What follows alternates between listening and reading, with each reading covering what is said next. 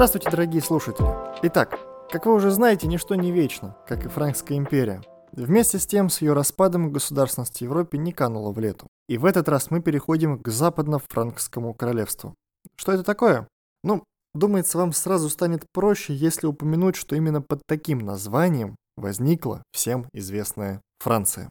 Для начала, почему же мы изучаем в курсе ЕГПЗС именно Францию? Конечно же, дело далеко не в Эйфелевой башне или в круассанах, до которых в X веке было очень и очень далеко.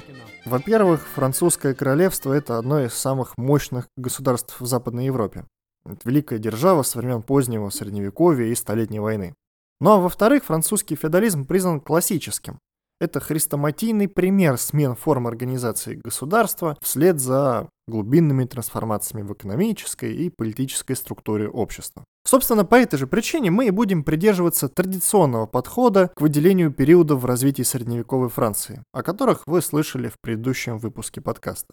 Синериальная монархия – это 9-13 века, сословно-представительная монархия 14-15 века и абсолютная монархия 16-18 века.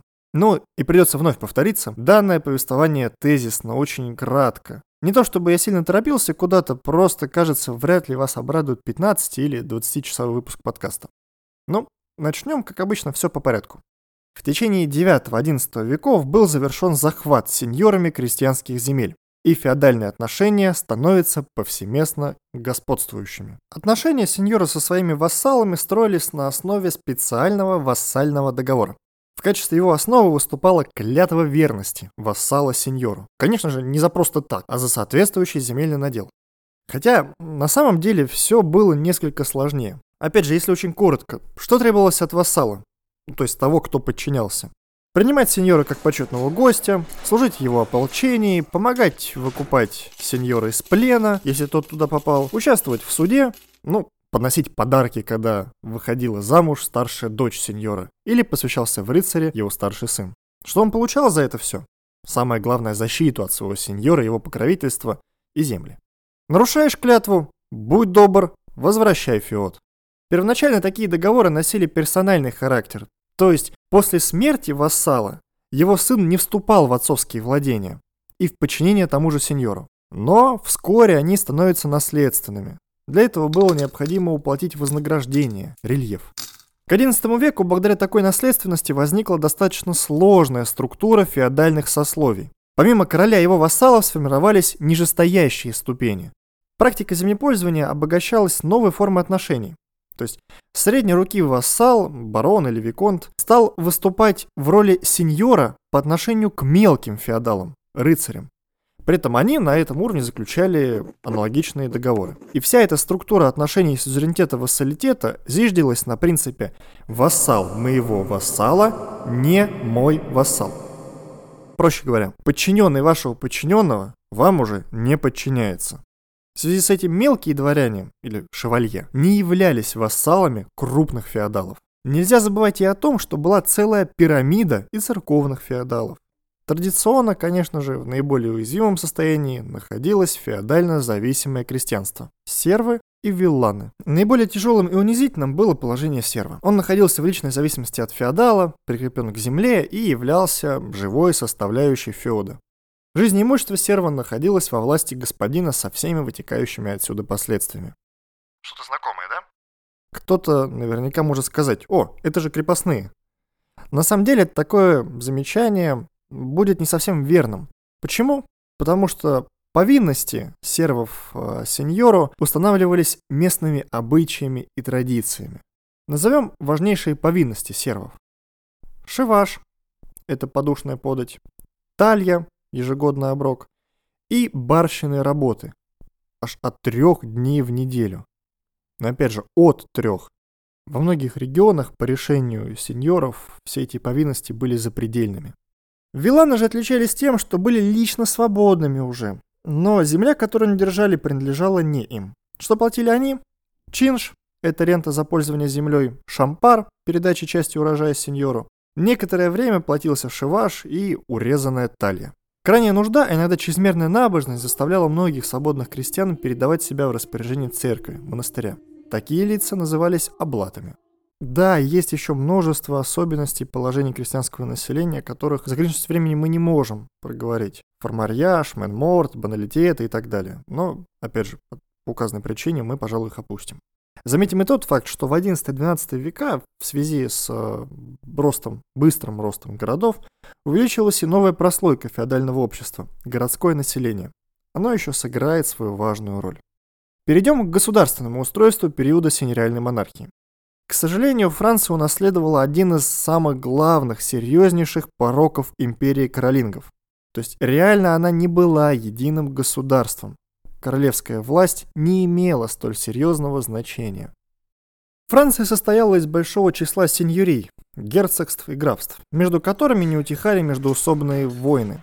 Феодальная знать терпела короля лишь для объединения в случае внешней опасности, представления вовне и выражения верховных классовых интересов. Но сильный король, конечно, им не был нужен. Каждый из них это полноценный правитель своих земель, а король лишь первый среди равных. Когда мы говорим о центральной администрации Франции, то должны помнить ту же особенность, которую рассматривали у франков – доминиальное назначение. То есть администрация короля распространяет свою юрисдикцию лишь на его домен, на его земли. Главную роль в королевской администрации играл Синешал. Он считался главой королевского двора командовал армией. В военных делах за Синишалом следовал канетабль, глава королевской конницы, помощником которого был маршал, а впоследствии королевский адмирал. Королевский казначей ведал государственными архивами и королевской казной. Королевской канцелярией руководил канцлер. Единственным общегосударственным органом в этой системе являлась королевская курия, представленная вассалами короля. Курия созывалась по его усмотрению. Явка вассалов была обязательной. Прежде всего, это был орган политического руководства. То есть некая традиция предписывала королю следовать решениям Курии. С усилением королевской власти решения Курии начинают утрачивать для него обязывающую силу. С другой стороны, еще одно важное назначение Курии – это осуществление функций королевского суда по наиболее важным делам. Но все начинает меняться в 12-13 веках. На помощь королю приходят города. Они значительно окрепли за последние столетия и начали превращаться в экономические центры. Но вот проблема. Их постоянно грабят феодалы. В прямом и переносных смыслах. Ситуация проста. Да, король тоже плох, как герцоги и графы. Он такой же. Но пусть уж лучше деньги собирает с города один человек а не постоянно меняющие друг друга властители. Пусть будет обеспечена хоть какая-то защита от разбойников. И тогда все тяготы еще хоть как-то можно будет терпеть, даже терпеть короля. То есть только сильная королевская власть могла создать в сложившейся обстановке благоприятные условия для развития городов. С другой стороны, с обратной, получив поддержку городов, король получает самое главное – деньги. И в том числе как следствие, вооруженную силу. Да, плюс свою роль сыграли еще и рыцари, которые тоже были недовольны гнетом крупных феодалов, а потому выступили на стороне короля. Ну и традиционно средневековая церковь. Куда же без нее? Огромное значение сыграли в этом деле реформы Людовика IX, провозгласившего «Во Франции имеется только один король». Коротко охарактеризуем эти преобразования. Первая административная реформа. Королевский двор, как центр всего политического управления, стал подразделяться на специализированные ведомства. В 1247 году был создан Институт королевских следователей. Им поручался контроль за деятельностью местной администрации, прежде всего за бальями и синешалами, с точки зрения правильного проведения ими политики короля. Ах да, пояснение. Бальи в дореволюционной Франции – это представители короля или сеньора, управлявшие областью, называемой бальяжем. Ну а про синешалов уже говорили. Второе. Военная реформа, которая положила начало созданию наемного войска. Третье. Монетная реформа. На самом деле гениальное по своей сути решение. Запрещалось хождение денег других сеньоров на территории королевского домена. Ну, казалось бы, какая разница? Да, на его земле, на его территории не ходят монеты других сеньоров. Но они-то могут ей пользоваться у себя. Все очень просто. Еще раз, не забывайте о том, что король набирает силу, это раз. Во-вторых, города поддерживают короля а именно города, и становятся экономическими центрами. Так какой толк от ваших денег, если городу они не нужны? А отсюда другое следствие. Королевская казна получила таким образом новый источник доходов, потому что она сама чеканит монету. Сам король делает деньги. Четвертое. Судебная реформа. В 1260 году был создан парламент. Но нет-нет, я не оговорился.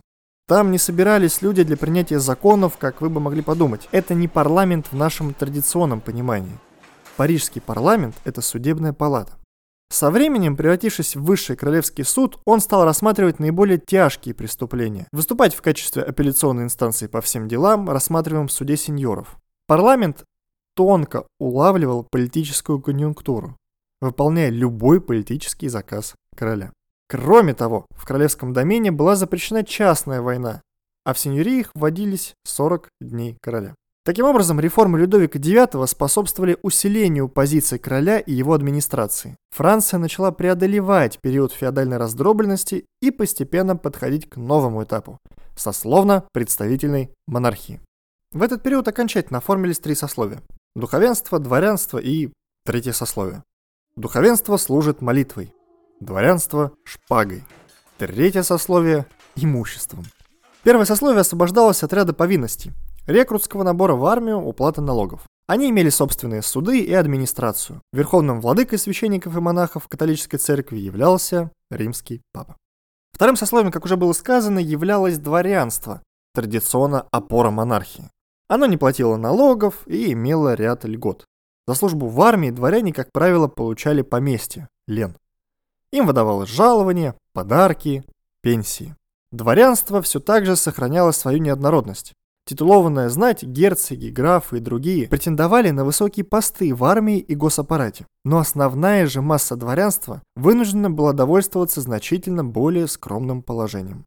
К XIV-XV векам завершается формирование обязанных работать за всех третьего сословия, то есть горожан и крестьян. Третье сословие, в отличие от первых двух, включало в свой состав основную массу трудового населения и формирующуюся буржуазию Франции. Да, члены сословия к сожалению, не имели правовой защиты, а произвол королевских чиновников и феодалов отражал реальное состояние их существования. Это было единственное податное сословие во всей Франции, на котором лежало в полном объеме бремя уплаты государственных налогов. При этом, на самом деле, среди самих горожан и крестьян тоже происходили сложные изменения, которые связаны с подъемом экономики и начавшимся формированием внутреннего рынка. Кроме того, усиляется процесс замены серважа на цензитарное положение крестьян. Проще говоря, вместо сервов появляются цензитарии. То есть, оставаясь по-прежнему зависимыми людьми, они превращались в наследственных и лично свободных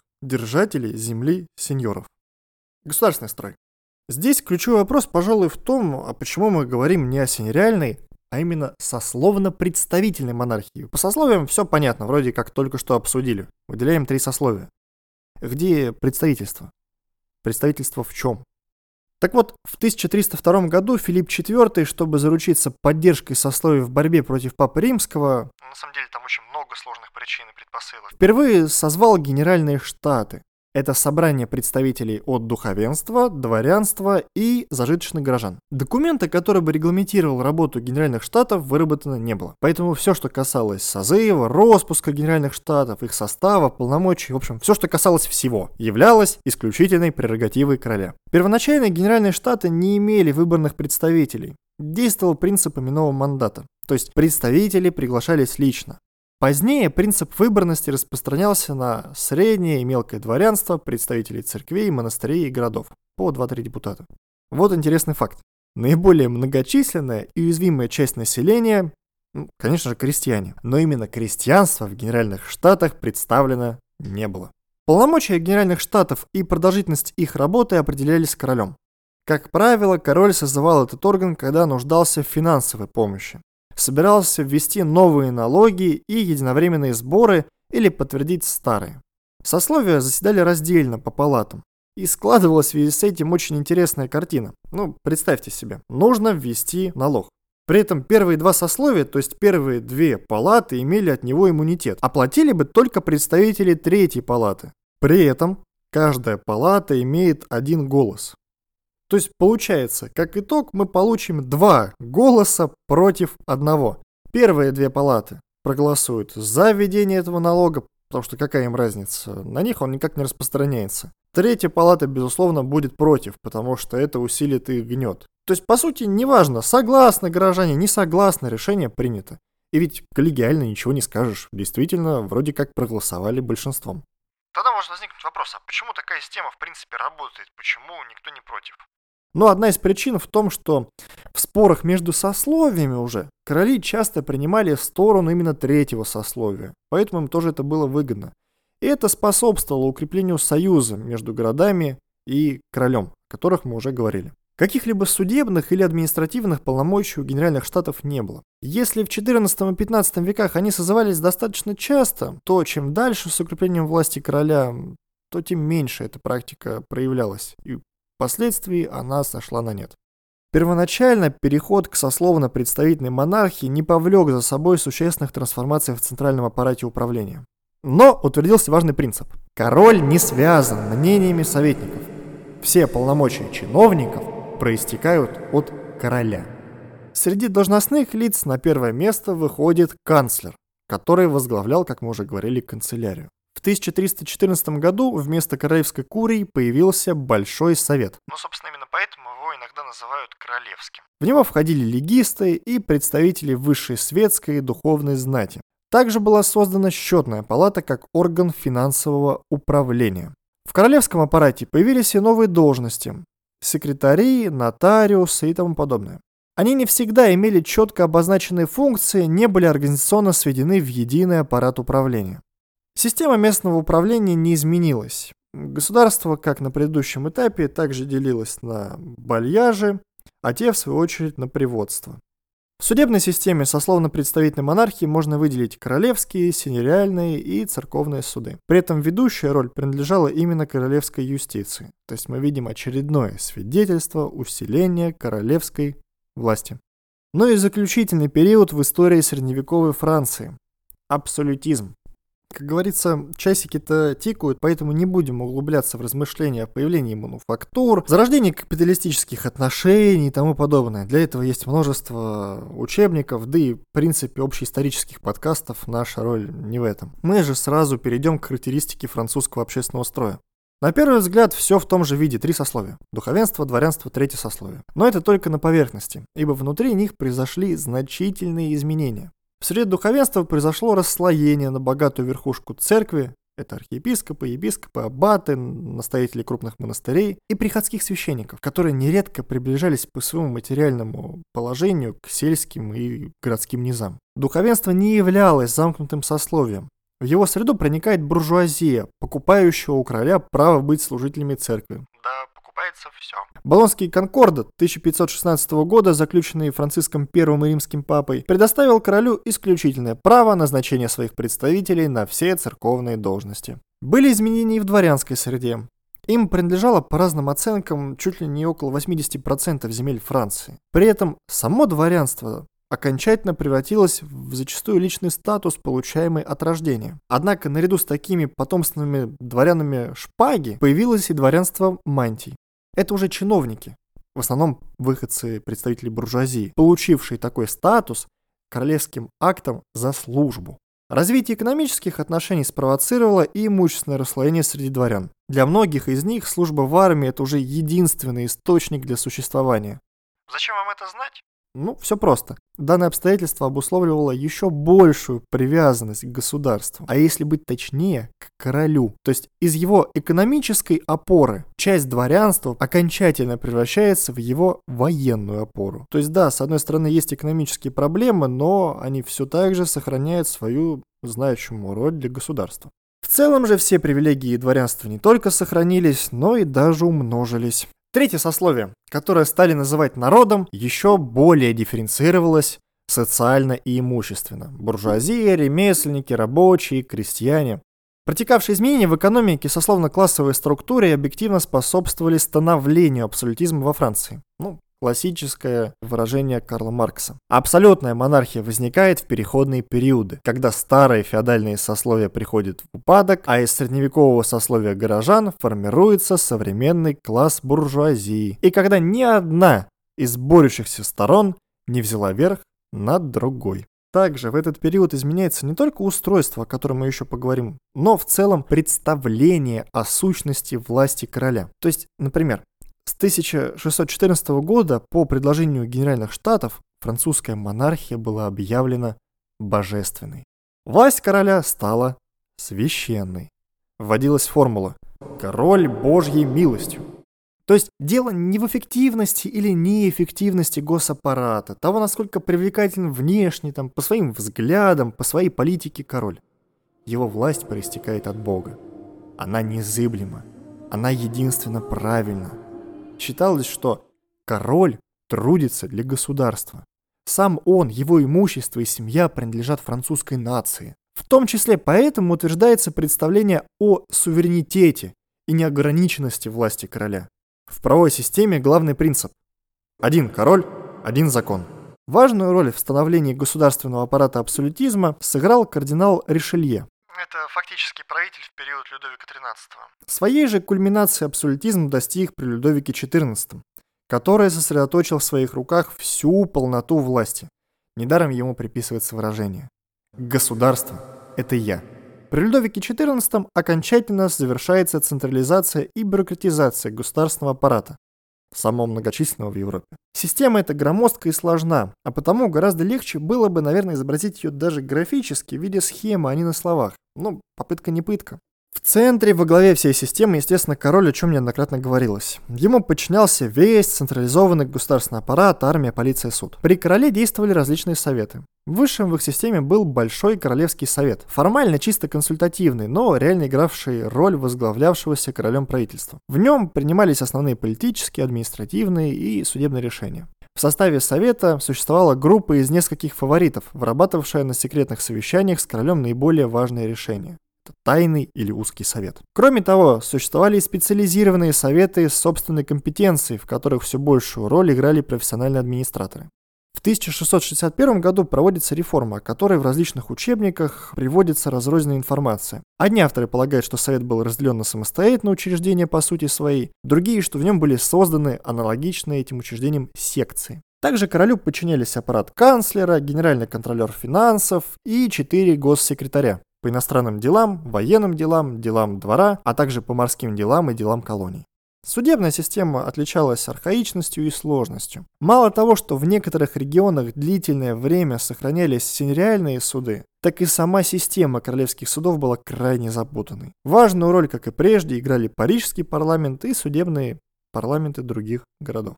Самостоятельную систему представляли собой еще и церковные суды, юрисдикция которых, правда, уже ограничивалась в основном внутрицерковными делами. Таким образом, Франция – пример классического, завершенного, развитого абсолютизма. К 18 столетию она была одним из мощнейших государств в Европе, победившим в 30-летней дореволюционной голландской войнах. Но на самом деле годы средневековой Франции уже были сочтены. С середины 18 века мы можем говорить о глубоком кризисе всей феодально-абсолютистской системы, результат которой – Великая Французская революция. Она начнется с решения финансовых споров, а закончится свержением монархии, террором и переделом всей Европы. Однако, одно далекое от идеала государственного устройства будет сменяться другим, столь же неидеальным. Но недаром выдающийся французский мыслитель Вольтер писал Идеальное правительство невозможно, потому что люди наделены страстями. А не будь они наделены страстями, не было бы нужды и в правительстве. Но о следствиях этого мы еще неоднократно с вами поговорим. Ну а пока, до новых встреч!